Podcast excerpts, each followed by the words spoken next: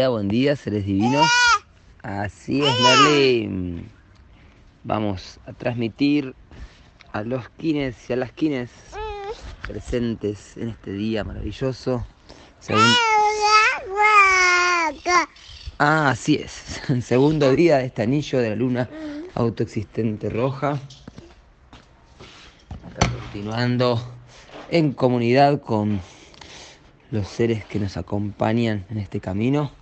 El sol planetario amarillo acá presente. Ajo. Ajo, ajo. Y, bueno, la, familia que les venía contando en las transmisiones anteriores. En este valle detrás de la sierra. Con Marlene vamos a salir a caminar un poco. De contarles que estamos en el segundo día que es el segundo día de esta luna y es el segundo día de este año. Entonces es un día de polarización, eh, un día que pueden presentarse los desafíos y está bien que se presenten para que los conozcamos, porque si conocemos los desafíos, las polaridades, lo que se nos pone en el polo opuesto, eh, nos podemos dar cuenta de que siempre hay obstáculos para vencer y cuanto más los visualicemos, los integremos, más vamos a poder vivir en estabilidad. Así que en este segundo día nos conecta con el plasma Celi, el plasma de la luminosidad de la madre, de la esfera absoluta, que es la madre, y el chakra raíz, que es el muladhara, el chakra de color rojo, con este plasma rojo que visualizamos en, nuestro primer centro energético, primer chakra, el asiento de la kundalini. sí, Merlin. Y en este segundo día, en el orden cíclico, Estamos eh, conectándonos con Mahoma como mensajero avatar de este segundo día. En el Banco Psi continuamos con el dragón magnético porque son tres días del inicio del anillo con, la unidad Cicrono del Kin número uno. Así que estamos con toda la fuerza del Génesis, del portal de activación galáctico de, de los ancestros, del anciano de los días, la fuerza primordial de la fuerza de la madre también que nutre y da nacimiento a un nuevo anillo. Hoy estamos conectándonos en el orden sincrónico con el Ho'ok, el perro entonado blanco,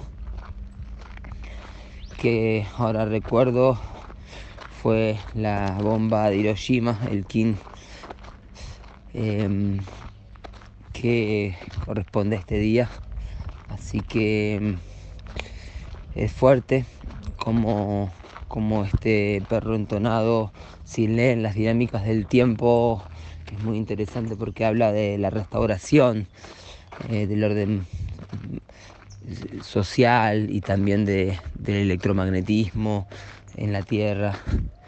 Em, de los órdenes sociales corruptos que, están en desarmonía y estamos rearmonizando a través de la ley del tiempo. ¿sí? Si leen la dinámica del tiempo para hoy, habla un poco de cómo la geometría pulsar eh, de la cuarta dimensión, ¿sí? cuando nosotros pulsamos en la cuarta dimensión, eh, restablecemos eh, las defunciones que se han generado por una frecuencia de tiempo desarmónica, que es la 1260. Entonces, cada vez que pulsamos a través de la cuarta dimensión, con los órdenes sincrónicos, con, el, con, distintas, con las distintas ciertas de la ley del tiempo, estamos generando un efecto contrario a todo el daño que se ha generado o se sigue generando desde la frecuencia 1260. Entonces, eh, habla del giro del tiempo, ¿sí? de cómo la cuarta dimensión gira en sentido antihorario y la tercera dimensión gira en sentido horario. ¿sí? Entonces cuando nosotros nos enfocamos en un pensacierto cuatridimensional, en un pulsar de tiempo arte, y nos enfocamos y pulsamos, esto es, eh, es un giro antihorario, es decir, en sentido contrario a las agujas del reloj. Y cuando esto toma contacto sobre un objeto, por ejemplo, a reparar, ¿sí? sobre algún tipo de átomo o molécula de la tercera dimensión, hace que eso gire en sentido horario, en sentido inverso a lo que está haciendo la, cuarta dimensión, y lo restablece, ¿sí? lo, lo arregla o detiene el curso destructivo de ese objeto o de ese sujeto, digamos. Em, muy interesante leer las dinámicas del tiempo, siempre se lo recomiendo. Algunas son simples y otras son más complejas, más es entender los 260 postulados que completan la ley del tiempo. Ajá. Aquí estamos, entonces, en este perro entonado blanco, quinto kin, la quinta fuerza, ¿no? el tono 5, Jo, el tono del esplendor. Este es el tono del codo derecho que comanda, que em, empodera la radiancia, ¿sí? es el poder de la quinta fuerza, de la estrella de las cinco puntas. El tono entonado es el que potencializa, el que empodera y comanda. ¿sí? Entonces es el momento de reunir los recursos. Eso es lo que hace el tono entonado. Reúne los recursos para comandar el propósito. ¿Cuál es el propósito de esta onda encantada? El enlazador de mundos. Entonces los que no se unifica en esta onda encantada y en todo este anillo que acaba de empezar es la unión de los mundos, conectar las distintas dimensiones unir distintos también em, grupos sociales, hablando de este orden social que hay que eh, restablecer porque fue corrompido. Em, entonces, a través de de redimir tanta, tanto abuso de lo que es el, enlazador de mundos como poder abusado del miedo a la muerte, ¿sí? el miedo a la muerte, el, miedo a, padecer el sufrimiento de, hambre, del dolor físico, de, del, del identificarse con el cuerpo, ¿sí? cuando nos identificamos con el cuerpo, cuando la entidad pierde conexión con lo que realmente es, que es un ser energético, inmortal, que es no nacido, ¿sí? Cuando perdemos conexión con eso, nos identificamos con la tercera dimensión y entramos en esa amnesia, en donde ahí existe el miedo a la muerte, ¿sí? que es el gran propósito de esta onda encantada, estos 13 días y de todo este año, porque como el año comenzó en esta onda encantada, esta onda encantada va a regir todo el año, ¿sí? Por lo tanto, este día entonado, este perro entonado blanco, va a codificar la quinta luna, es decir, cada uno de estos 13 quines de esta onda encantada van a fractalizar y a codificar todo este anillo, ¿sí? Todo este anillo que está formado por 13 meses de 28 días, 13 lunas de 28 días. Como es el número 5 de estos 13, va a fractalizar, a codificar la luna entonada del pavo real, ¿sí? que es allá por diciembre en el, en el calendario gregoriano. ¿sí? Así que mucha atención a estos 13 días, porque estos 13 días están sembrando todo el anillo, ¿sí? Entonces hoy vamos a estar sembrando el, comando de esta onda encantada de, este año em, con el poder del amor incondicional, ¿sí?